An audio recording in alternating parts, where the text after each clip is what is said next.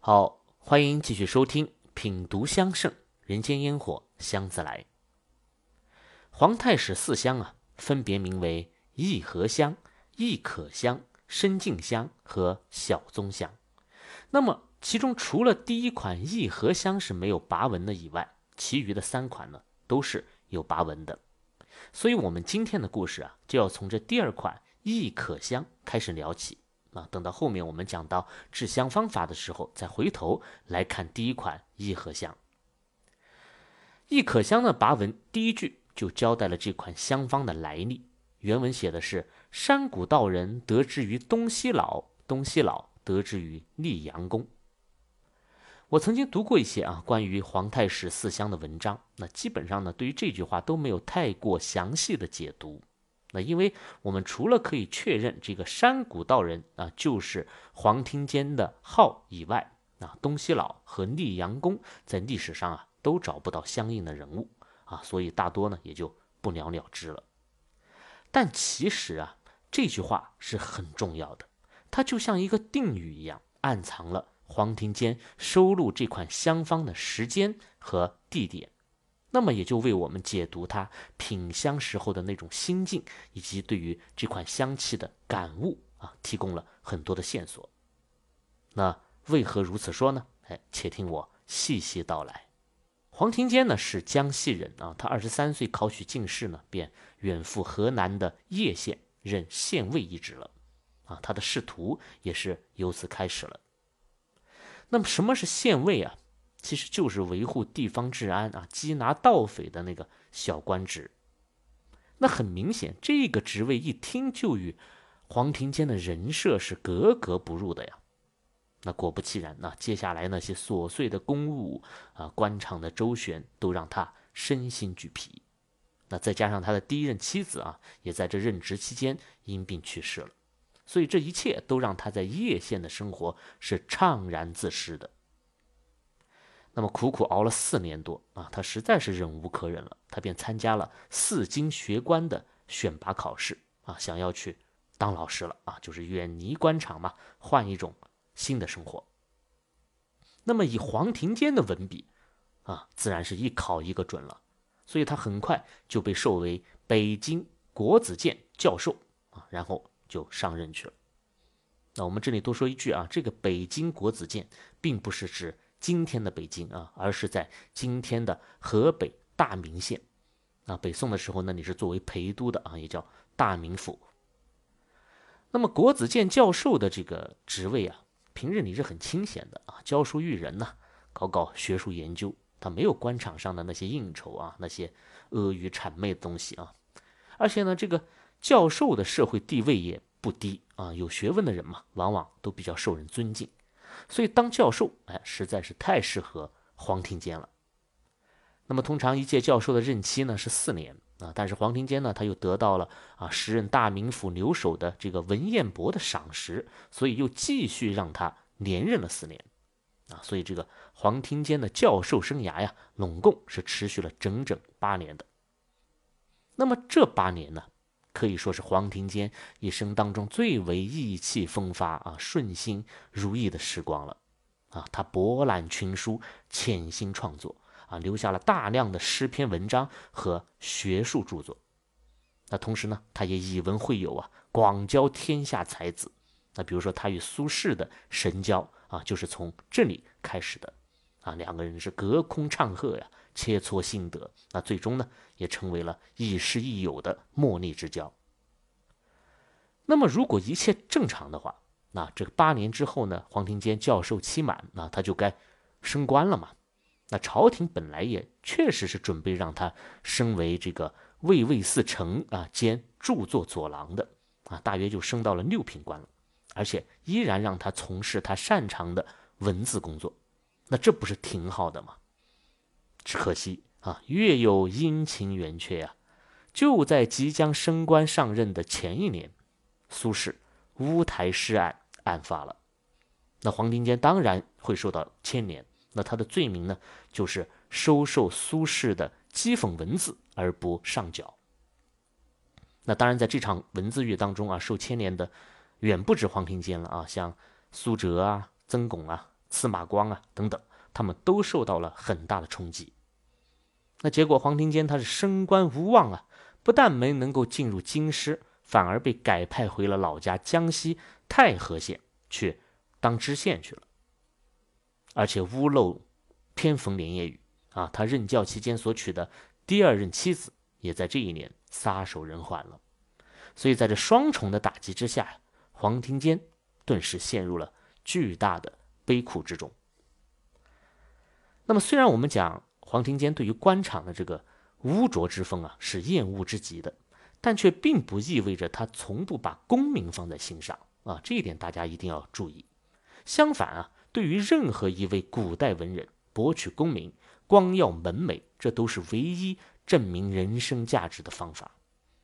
那包括他所崇拜的杜甫，那即使杜甫最高也只做到了啊这个七八品的微末小官，但是你看他的墓志铭上依然要清楚的写下他是唐故工部员外郎杜君之墓，啊这个官职无论在生前还是身后都是荣誉所归呀。那即使像李白，他可以豁达到且乐生前一杯酒，何须身后千载名。可是他在长安苦苦求官的那种窘迫之态，却又是历历在目的。所以黄庭坚呢，也不能例外啊。原本他是未来可期、仕途有望的，却在一夜之间夭折了啊。原本他是可以衣锦还乡的，如今呢，却有了一丝告老还乡的味道。那这心中悲凉啊，又有几人能够体会？啊，包括后来他在自己的诗文当中啊，其实也是写下了的啊，“六年国子无寸功，犹得江南万家县”啊这样的句子啊，颇有一点自我解嘲的意思。那么这其实啊，就是黄庭坚从大名府出发啊，回老家上任的时候的那种心情了。这个心情其实就是这则乡方跋文的基调啊，大家要暗自记下，然后我们继续来往下讲。古人远行呢，通常会尽量选择水路啊，这个成本最低啊，也最安全。那么从河北大名去往江西，就要经过汴河，然后进入运河，然后再进入长江。那么这段长江所必经的一个省就是安徽。那么黄庭坚就是在金陵上的船，然后沿江而上，横穿了安徽南部，去往江西老家的。那这一路上绝美的皖南山水啊！堪称是正宗的江南胜景，而江南呢，自古就是多情的。啊，当多情的人融入到这多情的景里，那又该生出多少的情愫啊与感怀呢？所以在黄庭坚的《山谷集》当中啊，竟然有多达三十多首的作品都是创作在这段归途之中的。那么，也从侧面向我们展示了他当年的这段行程。离开金陵之后啊，首先驻足的呢就是今天的马鞍山啊、芜湖这一带。他在这里会老友啊，品美食，寻故乡，啊，寄情于山水之间，一吐胸中的不快。啊，他写下了“我观江南山，如沐不受垢。一时江南威，子独于我后。啊，故人不可见，故人心可知。啊，等等这样的文字。那我为什么要说他在这里还寻了故乡的呢？因为在这里啊，曾经就有一个地方被称为溧阳，那么溧阳就是今天马鞍山市的和县。那么如此推测，溧阳的某位名士自然就会被称为溧阳公了。所以《亦可乡跋文》中的第一句话就是溧阳公传给了东西老。那么我们不妨再继续追问，那这个溧阳公他又是从哪儿得到的这则香方呢？那我们现在可以来看跋文当中的下一句了。原文这样说：“其方初不知得之所自，使名遗爱。或云此江南宫中乡，有美人曰姨娘，甚爱此乡，故名遗爱。不知其在中主后主时也。”那么这段话的意思啊，就是说这则香方最初是从哪儿出来的，已经说不清楚了。但它最初的名字并不是易可香，而是被叫做遗爱。那相传这是一则江南宫中香，那也就是说从南唐的皇宫里面所流传出来的方子。那曾经啊，在这江南宫中有一位美人叫做姨娘啊，姨是宜家的姨啊。然后呢，他就特别喜欢这款香，所以取名为姨爱啊，就是姨娘特别喜爱的这个意思。但是如果要问这款姨爱香到底是在中主李景时所创，还是在后主李煜时所创的呢？啊，那便不得而知了。所以这一番解读下来啊，很明显的是，这款香最初就是从南唐的皇宫里流出来的。那南唐的皇宫在哪儿啊？就是在。金陵呢，它与溧阳也是近在咫尺的，包括黄庭坚啊，此行回乡的整个路线也完全都在南唐故国的这个中轴线上，所以如此一来，这句跋文就有了一个很连贯的解释了，就是江南宫中的这种香方流落到了民间，被溧阳的溧阳宫所获，然后传于东西老。啊，就是某个叫东西村啊，或者是居住在溪水之东的一位老者。那么最后呢，他又被寻访至此的黄庭坚所得到了。所以，包括后来啊，苏黄对诗当中的那些“江南帐中香”啊，“宝勋进出江南”等等，都有可能是与此行有关的。接下来啊，他继续溯江而上，到过铜陵啊，写下“顿州古潼关，昼夜风雨黑”。他到过贵池啊，写下“不识贵池鱼，喜寻昭明宅”，然后他就到了此行最重要的一站——舒州啊，舒服的舒，也就是今天的安徽潜山县。这里呢有一座山叫做天柱山。我们今天啊说起安徽的山，大家应该比较熟悉的就是黄山啊，“黄山归来不看岳”啊，啊，还有地藏王菩萨的道场啊，九华山。但是对于这个天柱山却可能会比较陌生，但实际上啊，在古代恰恰这个天柱山更加受到文人的青睐。那比如说唐代的李白、白居易啊，宋代的王安石啊、苏轼、周邦彦啊、范成大啊，到了明清那就更多了。总之，很多很多的名家都写过各种诗赋来咏过这座天柱山。那么黄庭坚想必也是慕名而来的，而且恰逢他的舅舅啊也在此任职啊，他的这个舅舅对他的一生其实是有很大的影响的，所以黄庭坚在这里便有了一番更加细致的游玩。天柱山当中有一座古刹啊，名为三祖寺，它是始建于南朝梁武帝时期的，因为这个禅宗的第三代祖师圆寂并安葬在这里，所以得名。因此，这座三祖寺啊，它就成了禅宗六大祖庭之一。那么，大家知道黄庭坚与禅宗，他是有着很深的渊源的啊。我们可以在他众多的作品当中看到他与友人问禅啊、论禅啊、悟禅的等等内容。而禅宗的流行主要就是在北宋，恰好呢，黄庭坚的家乡又正好是南禅临济宗黄龙派的发源地。啊，他的家乡大小禅寺多达几十座，所以当他还是一个牧童的时候，就已经在各路禅师的说法之下啊耳濡目染了，那自然也深受佛法的滋养。那这也是为什么他小小年纪就能够写出诸如《长安名利客》啊那样看破世俗的文字的这个原因所在。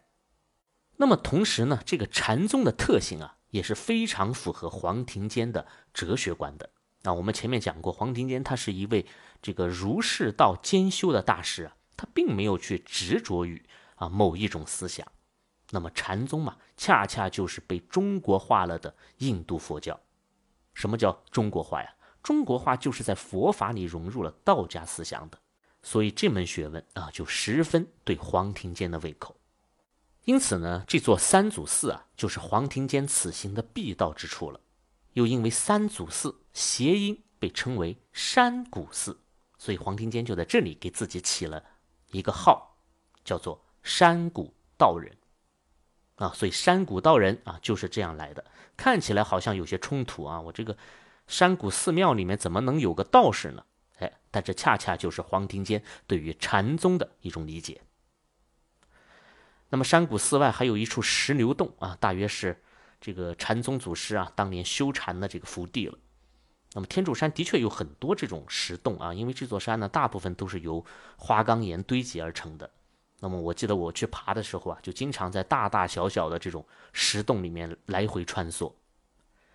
那么黄庭坚便在这石牛洞前写下了一首题山谷寺石牛洞。他写道：“司命无心拨物，祖师有迹传一。白云横而不渡，高鸟倦而犹飞。”那么字面上的意思啊，就是啊，上天造物是无心的，但祖师的衣钵传承却是有序的。